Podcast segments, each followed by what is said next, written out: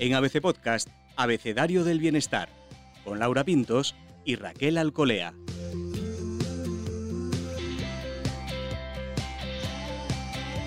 Hago más o menos bien todas las comidas, pero aún así tengo ganas de picar al rato, a todas horas, especialmente cosas dulces. ¿Qué me pasa? ¿Por qué no puedo controlarme como si consiguen otros?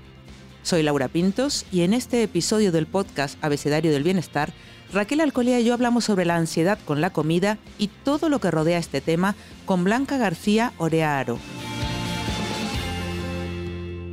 Blanca es nutricionista clínica, especializada en nutrición digestiva y hormonal, máster en microbiota humana y divulgadora en redes sociales con más de 700.000 seguidores en Instagram. Codirige el Centro Médico Clínica Segura y es autora de las obras Dime qué como ahora, Dime qué comes y te diré qué bacterias tienes y otros sobre sus propuestas culinarias saludables llamado Las recetas de Blanca. Bienvenida Blanca al podcast. Encantada de tenerte aquí. Hola, encantada. Muchísimas gracias por invitarme.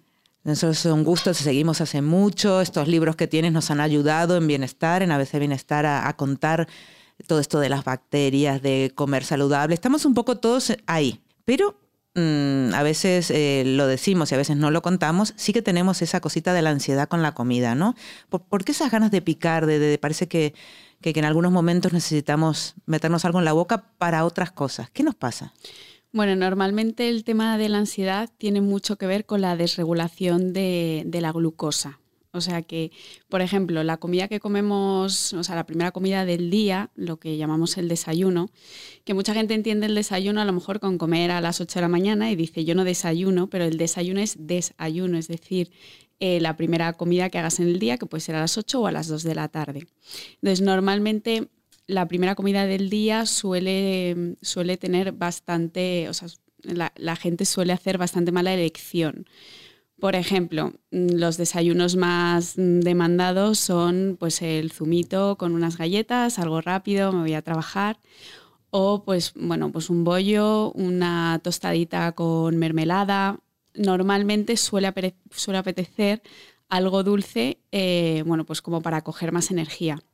Sin embargo, es todo lo contrario. Yo siempre digo que mm, esas personas que desayunan, pues o bien el colacao o el cacao azucarado con, unas galletitas o con una tostada dulce, eh, lo que les pasa es que luego llegan al trabajo y a lo mejor a la hora y media eh, te da el bajón. Entonces sientes esa sensación como de que vuelves a tener hambre y no entiendes por qué, porque dices, pero si acabo de comer, ¿no? Hace una hora y media o dos horas como mucho. Em, empiezas a sentir como que estás desconcentrado, probablemente que estás más irritable, que tienes taquicardia, puedes incluso notar temblor en las manos, em, o sea, te da, te da ese bajón de energía, debilidad, mucho cansancio, incluso hay gente que le da somnolencia. Em, entonces empiezas a notar todos estos síntomas como, como de hipoglucemia, ¿no? Probablemente mucha gente eh, no sabe que tiene cierta sensibilidad a la insulina y sin embargo sí que la tiene. De hecho, eh, creo que era aproximadamente el 80% de las personas sí que tiene cierta sensibilidad o, cierta resistencia a la insulina y no lo sabe. Entonces, todos estos síntomas son muy típicos, lo único que si no sabes identificarlos, lo único que, que vas a pensar es que tienes hambre cada dos horas, no sabes por qué y además tienes eh, bajones emocionales. Y esto es porque la relación del intestino con el cerebro es completamente indiscutible. O sea, al final tenemos Em, muchas neuronas, en, eh, o sea, tenemos las neuronas del cerebro, pero también tenemos neuronas en el intestino. Entonces, estas dos partes están comunicadas constantemente de forma bidireccional. O sea, que podemos decir que lo que comemos afecta a nuestras emociones. Claro, entonces queremos hacer buenas elecciones. ¿Qué desayunamos por la mañana entonces? Bueno, uno de los trucos para que esto no te pase es, em, así para hacerlo fácil, es desayunar salado. Entonces, ¿qué tenemos que meter? Siempre tenemos que meter eh, pues cierta cantidad de proteína, de grasas buenas. Bueno, proteína podría ser eh, desde un yogur entero hasta, bueno, pues eh, incluso atún, algo de jamón de calidad, jamón cocido, pavo, huevo, por supuesto. Luego las grasas buenas pues pueden ser desde frutos secos, aguacate, eh, también está incluido el huevo, por ejemplo, en las grasas buenas o los pescados azules tipo sardinas o el atún que he dicho antes o unas anchoas, por ejemplo. Y luego, pues podemos meter algo de fibra, como podría ser eh, la fruta. La parte del carbohidrato rico en almidón, porque luego es que tampoco sabemos diferenciar entre los distintos hidratos de carbono. Entonces, la parte del carbohidrato rico en almidón, como podría ser el pan, pues bueno, puede ser una opción, pero no es, no es necesario. Has dicho eh, yogur entero. A ver, ¿por qué? Sí, yogur entero y no desnatado ni 0%. Mm. ¿Por qué? Porque el yogur entero tiene toda la grasa necesaria, ¿no? Al final la grasa del yogur es, bueno, está en muy poquita cantidad. Entonces, si quitamos esa grasa, lo que vamos a hacer es estar menos saciados y además eh, las grasas son fundamentales a nivel hormonal. El cerebro necesita, es grasa y necesita grasa para funcionar. Y, bueno, sobre todo pues por, este tema que, del que estamos hablando, que es el tema de la saciedad, aparte eh, también de, la absorción de vitaminas liposolubles como es la vitamina D, ¿no? O sea, ahora mismo está todo el mundo bajo de vitamina D, pero si quitas esa parte de grasa, de hecho no sé si habéis visto que los yogures desnatados suelen tener em, un, o sea, añadido vitamina D. Entonces esto es porque si le has quitado la grasa, pues tendrás que añadirla de forma sintética, por, hacer, por decirlo de alguna manera. Mm. Otro meloncillo que ha abierto, el de los carbohidratos. A ver qué nos pasa que no distinguimos los que son, bueno, no sé si llamarlos buenos, malos, menos buenos, menos malos. Sí, lo que nos pasa normalmente es que mm, no identificamos cuáles son los carbohidratos, o sea, algo tan básico Realmente en los carbohidratos podemos eh, diferenciar tres tipos.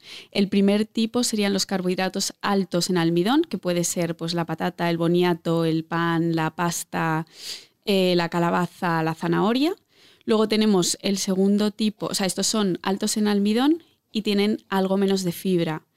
Luego tenemos el segundo tipo, que serían los ricos en fibra, que son los vegetales, las verduras, para que nos entendamos, la coliflor, el brócoli, los pimientos, eh, la cebolla, etc. Estos son ricos en fibra y eh, más bajitos en almidón, pobres en almidón. Y luego tenemos un tercer grupo, que es el grupo de los azúcares. ¿Vale? dentro del grupo de los azúcares tenemos la fruta y luego tenemos la glucosa, la fructosa y la sacarosa. Eh, este grupo por ejemplo, en la fruta sí que es rica en azúcares como la fructosa y tiene fibra, pero no tiene tanta fibra como el vegetal. Entonces, esto sí que es importante diferenciarlo porque luego a la hora de saciarnos con la comida tenemos que saber en qué lugar vamos a meter la, fruta, si antes o después, o en qué lugar tenemos que meter la fibra porque, por ejemplo, la fibra nos va a ayudar a hacer un vaciamiento gástrico más lento.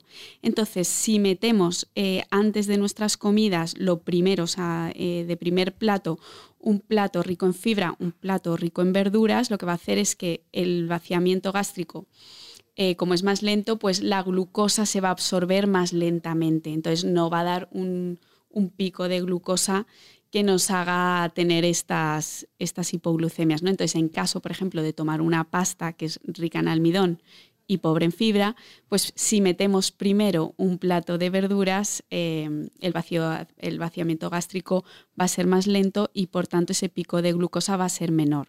O sea que, hablando claro, nos va a saciar mucho más y por mucho más tiempo. Cuando mencionas grasas, carbohidratos, hidratos, mucha gente está pensando inmediatamente en engordar, no engordar, hmm. ¿eh? ¿no? en la balanza, en...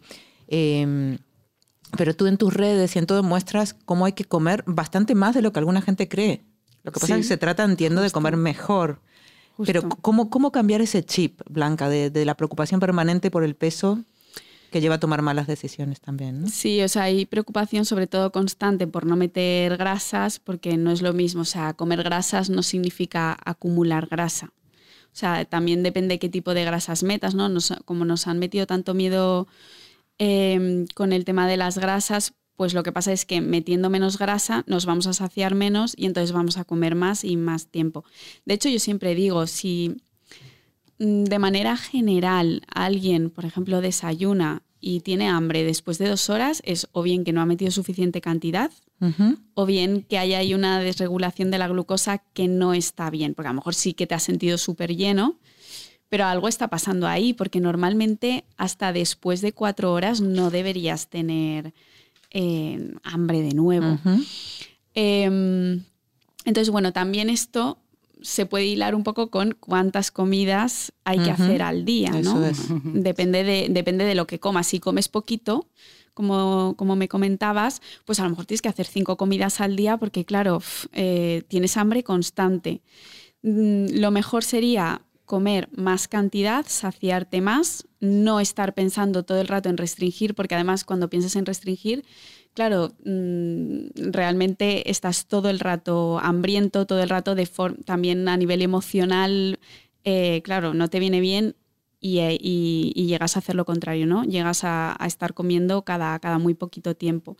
Entonces, eh, habría que comer unas, lo normal serían tres veces al día, ¿vale? Que significaría que las comidas se espacian entre unas cuatro o cinco horas, que sería lo normal, es que no deberías tener hambre en cuatro o cinco horas.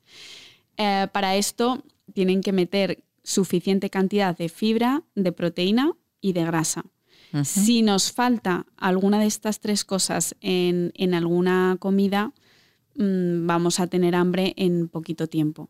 ¿Vale? Entonces, eh, sería comer suficiente, cantidad suficiente, espaciar comidas. También espaciar comidas es muy importante, por eso siempre se dice come un poco más y, y espacialas más.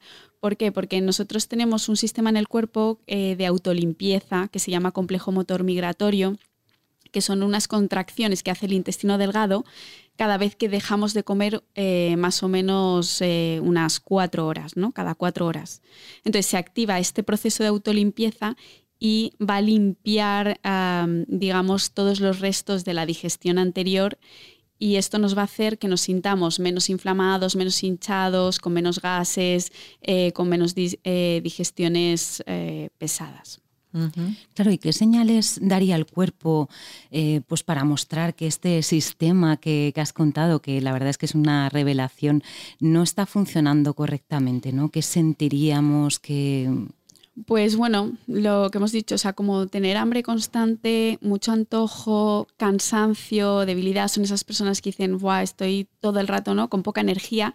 Y sobre todo, una cosa así muy relevante es em, si eres una de esas personas que tienes que comer cada vez que cambias de actividad. Es decir, estoy en casa, ay, voy a salir un momento a hacer la compra, hacer un recado, pero primero tengo que comer o me llevo algo por si acaso si dejo de comer tres horas me mareo. Eh, o sea, es, esa sensación de depender todo el rato de la comida.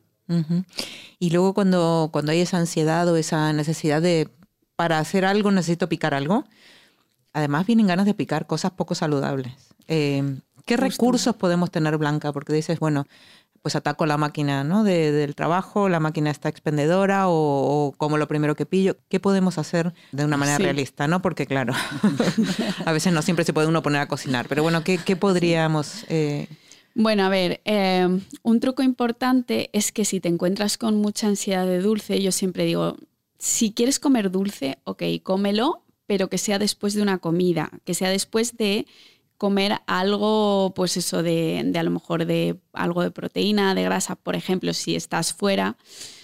Hombre, estaría bien que te hubieras planificado un poco o que si piensas que eres de esas personas que te va a pasar esa ansiedad por dulce, que si estás en el trabajo tienes una máquina vending y no tienes más opciones, pues a lo mejor te lleves, aunque sea mínimamente, yo que sé, una lata de aceitunas y un poco de queso, que, que lo puedes llevar en el bolso. Eh, comas eso primero y el dulce después. ¿Por qué? Porque si metemos un dulce en un estómago vacío, que es lo que hablábamos también un poco con el desayuno, después de a lo mejor aproximadamente 10-12 horas de ayuno, después de dormir, si metemos dulce en un estómago vacío, el vaciamiento gástrico va a ser súper rápido. Entonces se va a disparar la glucosa, va a haber un pico de glucosa muy alto y entonces ahí vas a, vas a notar rápidamente la necesidad en el caso este de, a lo mejor comprar en la máquina vending pues un Kit Kat, una, yo qué sé, unas galletas, vas a notar a la hora, hora y media que te vuelve a dar el bajón. Entonces, claro, eso te lleva a estar más cansada, a no concentrarte en el trabajo. En, claro, son esas personas que ya es que no te apetece hacer ejercicio, no te apetece moverte. O sea, realmente el cuerpo ya de por sí nos, nos, pide, nos pide movernos de manera fisiológica. Eh, pero claro, mm, el tema de que la glucosa esté descompensada nos hace, nos hace estar mucho más cansados. Y entonces, al estar cansados, quiero tirar más de dulce. O sea, es que es una pescadilla que se muerde la cola. Si estoy muy cansado, tiro más de dulce, entonces el dulce me da la energía rápida. Además, comer dulce lo que hace es que suba la dopamina. Eh, que es, eh, es, un neurotransmisor y es el que está más asociado a la recompensa y al placer, ¿no? Entonces es como, venga, me voy a dar un placer rápido, entonces suela dopamina, te encuentras fenomenal en ese momento, mucha energía que no tenías, pero claro, ¿cuánto te dura? Media hora, una hora, y de repente otro bajón. Y entonces ahí dices, necesito otra galleta así es. Y así es. Así que hay que fiarse de lo que nos dicen los expertos y apostar, ¿no? Por, el, por el mediano y, largo plazo. Eso es. Sobre todo otra cosa que nos pasa es en el supermercado, ¿no? Es un momento de las grandes elecciones donde solemos, bueno, pues caer en todas las tentaciones estas de, como mencionabas antes, esas galletitas, esas patatas fritas, todo eso. ¿Cómo aconsejas abordar ese momento de la compra eh, para no caer en... Lo fundamental es ir al supermercado recién comido, sin hambre, porque claro, si vas al supermercado y no has comido, vas a coger efectivamente todo lo que pilles. De hecho, mm, si alguien va al supermercado justo antes de comer, sabe que compra millones de cosas que, que no necesita o se te antoja de todo. Entonces, si eres de esas personas que, notas que es ansiedad, ¿no? Y sobre todo a la hora de, comprar, ¿no? Porque muchas veces decimos, no, lo primero que tienes que hacer es no tener esos ultraprocesados en casa, porque si los tienes en casa vas a coger. Entonces, eh, la primera norma, por así decirlo, es, eh, claro, no comprarlo. Entonces, mm, a ser posible, ir recién comido, estómago lleno y te va a hacer, vas a poder tomar mejores decisiones respecto a lo que compras.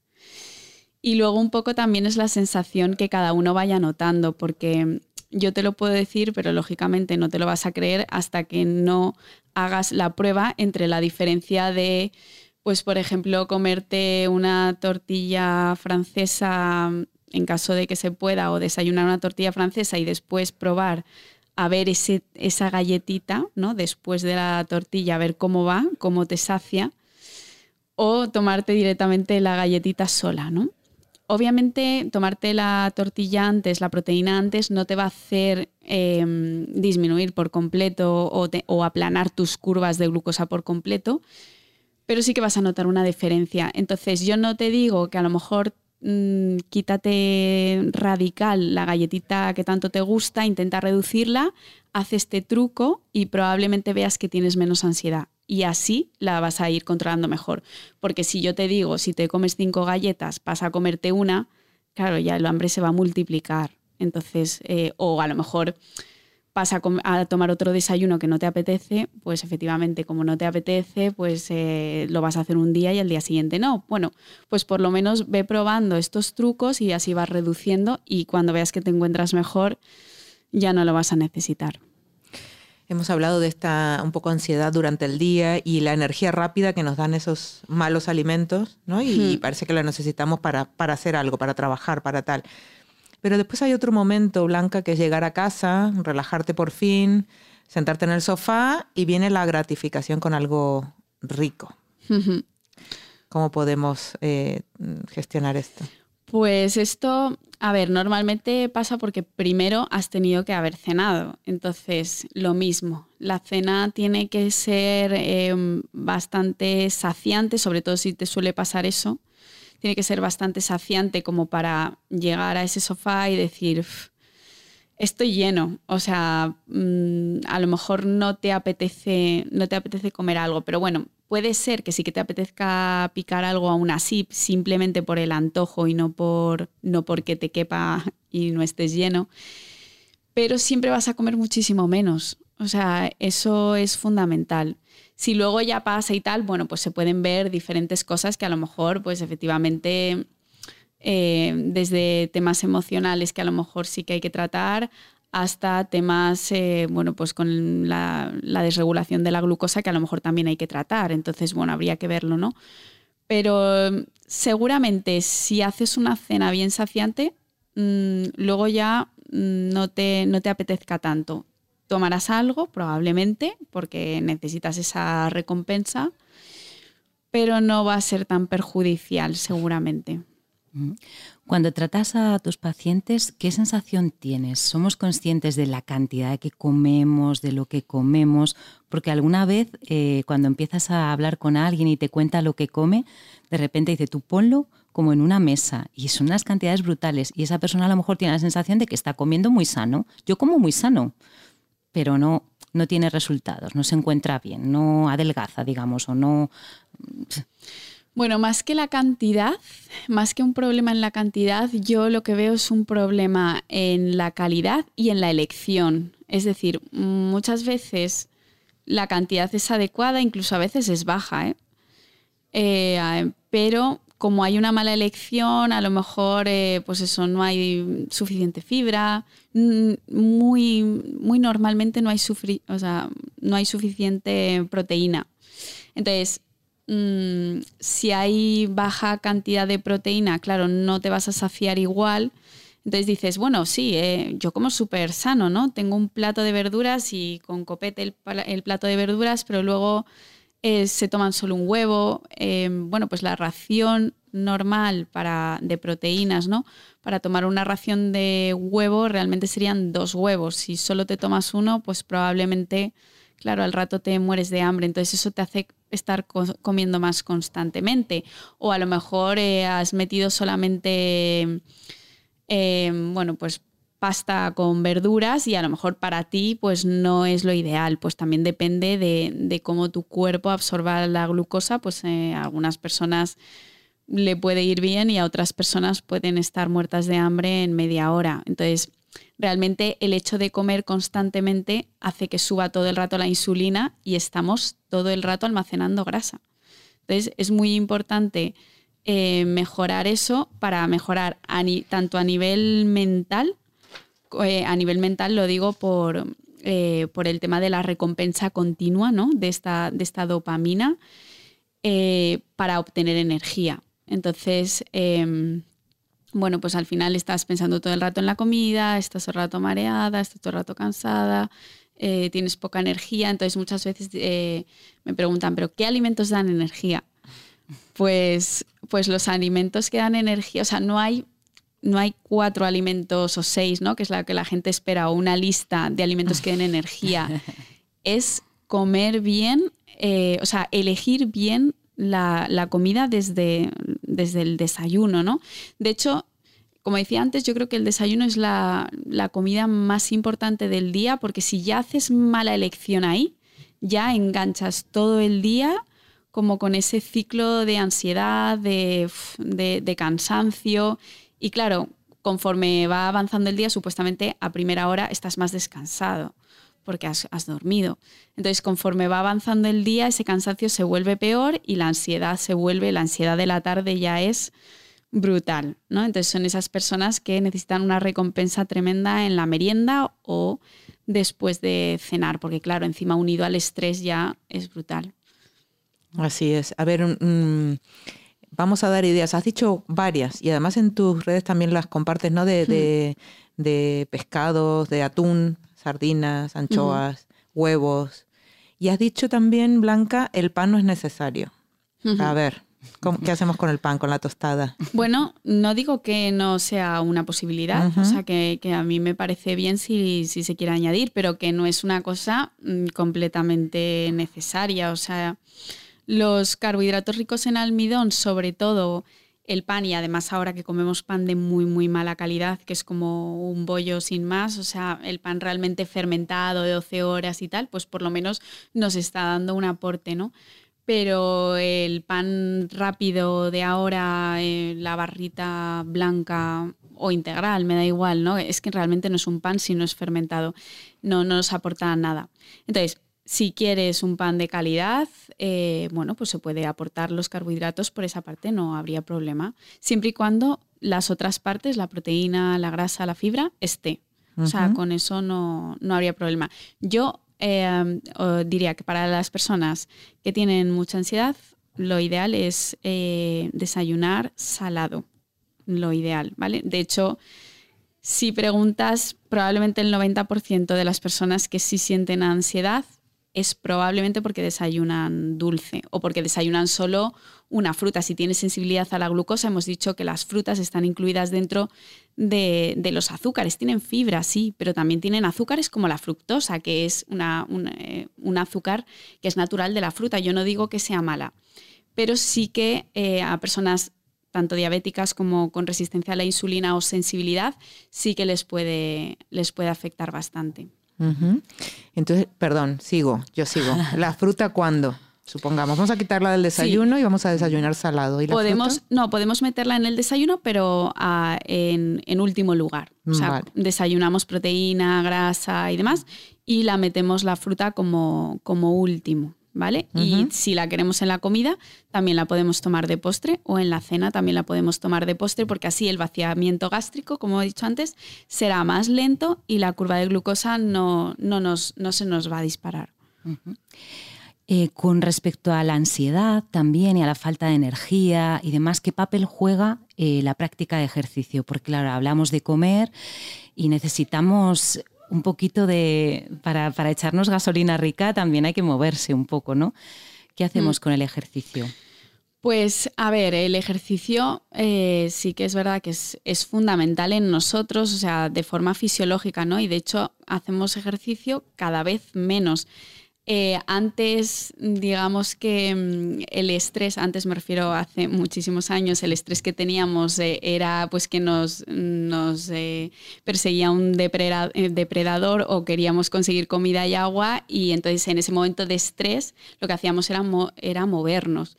Y sin embargo ahora el estrés no es puntual, sino que es crónico y nos movemos menos que nunca, con lo cual es algo como que el cuerpo no entiende. No digo que sea una cosa fácil, porque a veces encontrar el tiempo, pues, pues bueno, es bastante complicado y luego encima em, el estrés hace que estés muy cansado, el tipo de mala alimentación que llevamos hace que estés muy cansado, con lo cual el momento para hacer ejercicio y sufrir, entre comillas, pues, pues no, lo quiere, no lo quiere nadie o casi nadie. Sin embargo, es todo lo contrario. O sea, cuanto más te mueves, eh, al final acabas viendo que más energía tienes. De hecho, em, bueno, el ejercicio yo creo que hay que hacerlo a cualquier hora del día. O sea, el ejercicio que más te motive y el ejercicio eh, hecho a cualquier hora del día a la que te cuadre creo que es lo mejor. Pero yo, por ejemplo, encuentro muchos beneficios a lo mejor en hacer ejercicio a primera hora, a las 6, a las 7 de la mañana, porque yo, por lo menos en mi caso, me encuentro como que estoy todo el día con muchísima más energía y a lo mejor en la media tarde o tarde pues bueno, encuentro menos el tiempo, encuentro más excusas y, claro, me apetece, me apetece menos. Pero bueno, realmente el ejercicio es fundamental para complementarlo con, lo que decíamos de dar energía eh, a través de la alimentación. El ejercicio además, pues ya sabemos que, hace tener ¿no? muchas endorfinas, o sea que al final complementa esa, em, digamos, esa, esa fase de, recompensa emocional. Y así como último consejo, Blanca, que te vamos a pedir, porque podríamos seguir aquí con una lista, la gente que come mucho fuera, ¿no? Por trabajo, por porque tiene una vida social muy intensa o el fin de semana que se descontrola completamente, ¿qué lecciones podemos hacer? Eh, bueno, nos tomamos algo y qué, pedimos, ¿no? ¿Qué pedimos fuera cuando vamos a comer, no? Bueno, o sea, al final yo creo que la elección fuera tampoco, mm, tampoco tiene por qué ser mala. Es decir, al final, eh, pues bueno, siempre tienes eh, verduras, la parte de verduras, siempre tienes ensaladas, ¿no? Que es así lo que, lo que más se suele pedir. Mm, luego la parte de carne, pescado siempre está. Hombre, puedes elegir si es rebozado, si es a la plancha, pues depende de la situación y depende de cuántas veces comas fuera, ¿no? Pero bueno, esa parte creo que es bastante fácil, bastante, bueno, llevadera. Y eh, luego, hombre, pues siempre se le añaden que si patatas o algo así. Bueno, si es de manera puntual, realmente tampoco, tampoco va a pasar nada. Em, pero no, no sé, no, no encuentro tampoco una dificultad. O sea, a ver, es verdad que hay veces que vas a sitios como que son cosas de picoteo y todo está rebozado Bueno, pero que ahí también se pueden hacer otras elecciones o si sabes que la gente con la que vas va, va a pedir todas estas estos snacks o ¿no? de, picoteo y va a ser toda la comida así como muy eh, muy de rebozados, pues a lo mejor puedes compensar un poco, pues eso, pidiendo también una ensalada o una carne, hombre, a quien no le gusta, bueno, a quien coma carne o pescado, ¿no? Una carne o un pescado hecho realmente de cualquier manera, al horno, a la plancha. Eh, yo creo que esto en realidad en todos los restaurantes hay. Luego otra cosa es ya lo que te apetezca, ¿no? Si, si te apetece llenarte en exceso o no. Em, pero bueno, que si es puntual, pues tampoco, tampoco te va a afectar. Y si es una cosa de diario que tienes que comer fuera, yo creo que en casi el 95% me atrevería a decir de los restaurantes normales, a no ser que elijas cadenas rápidas tipo Vips o algo así, mm.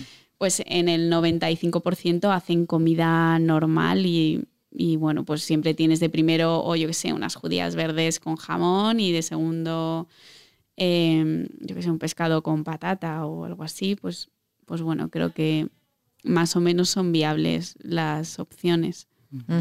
Esto de celebrar con la comida y todo lo tenemos tan integrado. Porque queda ahí otro meloncito, porque la bebida, Blanca, la bebida. Mm. Sí, la bebida es algo más, más complicado. Eh, para salir a tomar algo, mm, bueno, pues de manera puntual, eh, pues bueno, pues puedes elegir. Realmente me hace mucho la pregunta de qué alcohol elegir. Pues realmente te da igual. O sea, mientras que sea puntual, pues elige el que quieras, ¿no? No, no te puedo decir uno que sea. si vas a salir, vas a salir una vez, bueno, venga, bebe lo que quieras, ¿no? Claro. Y de manera regular, vino, cerveza, ninguno, eres radical. A ver, si es regular, si es regular, yo diría que, que vino, cerveza, no. O sea, ninguna. Pero si, si va a ser más esporádico y tal, pues a lo mejor vino pues está bien. Mm, pero claro, eso de beber vino todos los días, pues realmente no, no sería una buena opción. Eh, y, y bueno, pues las opciones que nos quedarían pues es café, infusión, eh, agua con gas. Bueno, pues tenemos superado entonces lo de la copita de vino saludable, ¿lo hemos superado ya o lo sigues escuchando? No, se sigue escuchando, se sigue escuchando. Y luego esas trampas que nos hacemos, ¿no? Bueno, venga, no bebo cerveza, me pido una clara o me pido una cerveza sin alcohol. Trampas. Blanca. Trampas, efectivamente. o sea, está bien clarito queda. cerveza sin alcohol, pero, pero al final, bueno, pues eh, para que, o sea, entiendo que es por el sabor eh, y ahí te, te quitas eh, efectivamente una parte importante que es la del alcohol, pero bueno, al final lo que queda no es que sea muy, muy sano. Raquel ha sido tomando notas según hablaba sí, porque además eh, tiene cosas muy interesantes que yo creo que nos vamos a llevar como mantras y de aprendizaje, porque claro, nos ha explicado que la ansiedad tiene que ver con la regulación de la glucosa. ¿no? En este momento lo que nos pasa eh, cuando queremos picar a todas horas es que en el desayuno hacemos malas elecciones y nos explicas incluso que detrás de todo eso puede haber mm, pues cierta sensibilidad a la insulina. 80% de personas pueden tener este, este problema. Trucos, claro, queremos trucos siempre y en el desayuno un truco es desayunar salado y lo importante es que incluya proteína, grasas saludables y fibra. Luego el otro meloncillo que hemos abierto es el de los carbohidratos, porque nos has tenido que explicar que hay de tres tipos, eh, altos en almidón, ricos en fibra y los azúcares, que es importante diferenciarlos para hacer buenas elecciones, para saciarnos con la comida. A la hora de cambiar el chip, nos dices que si tienes hambre pronto o has comido poco, o hay una desregulación de la glucosa, justo lo que hemos hablado. Insistimos, suficiente cantidad de proteína, fibra y grasa buena, a ver si de tanto repetirlo nos acordamos. Y también es importante, nos dices, espaciar las comidas, esto de tres veces al día. ¿Por qué? Porque hay una cosa muy interesante que se llama complejo motor migratorio del sistema digestivo que lo deja, oye, como una patena, ¿eh? lo deja limpito. Y si quiero picar, ¿qué pasa? Que preguntaba Laura, dulce sobre todo por las noches. Bueno, si quieres comer dulce, hazlo, pero después de algo de proteína o grasa, porque el dulce en el estómago vacío hace que el vaciamiento gástrico sea express y tengamos un pico de glucosa altísimo y eso es lo que no queremos, ¿verdad? En el súper no vayas con hambre y para hacer buenas las elecciones tienes que recordar que si lo has vivido, si realmente has elegido bien y has visto cómo te encuentras, es que vas a poder ser capaz de, hacer buenas elecciones. Con las elecciones alimentarias, pues esto de que nos decían de como muy sano, sí, sí, yo como muy sano que lo que está pasando es que comes poco, probablemente, y comes mal. bueno, los alimentos que dan energía no son una lista, ¿eh? que son lo que hablábamos, elige bien. Y para las personas con ansiedad, pues eh, desayunan salado, hacer ejercicio porque el estrés que vivimos es crónico y nos movemos menos que nunca. Este es un sustitutivo, sube endorfinas, complementa esa fase de recompensa emocional que a veces hacemos con los alimentos, así que ejercicio, moverse y elegir bien, ¿verdad? Eso es, Blanca. Muchísimas gracias por visitarnos en el podcast Abecedario del Bienestar. Muchas gracias. Nos quedamos con estos consejos y hasta la próxima, Bienestarios. Gracias.